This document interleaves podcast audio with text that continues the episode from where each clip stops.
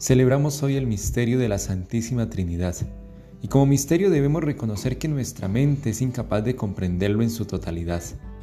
No podemos encerrarlo en nuestros conceptos humanos, sino abrirnos a ese misterio y dejarnos transformar por él. Pero sí podemos decir que la Trinidad es comunión de amor y que ese amor ha sido compartido con toda la humanidad.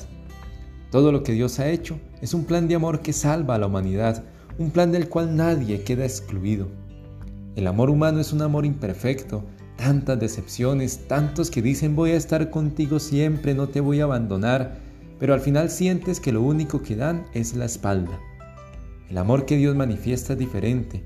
Dios Padre ama tanto al mundo que para salvarlo da lo más precioso que tiene, su único Hijo, que da su vida por la humanidad, resucita, vuelve al Padre y junto con Él envía al Espíritu Santo.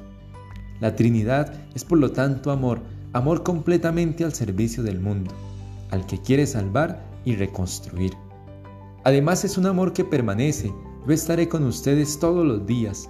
Camina contigo cada día en la situación que te toca vivir, en la prueba que estás atravesando, en los sueños que llevas dentro. Abre nuevos caminos donde sientes que no los hay, te impulsa a ir contracorriente. Aunque todo parezca perdido, déjate alcanzar con asombro por su novedad.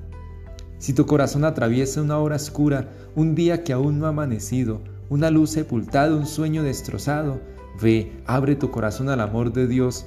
Tus expectativas no quedarán sin cumplirse, tus lágrimas serán enjugadas, tus temores serán vencidos por la esperanza, porque el Señor te precede siempre, camina siempre delante de ti y con Él siempre la vida comienza de nuevo. Que Dios te bendiga y la Virgen María te acompañe.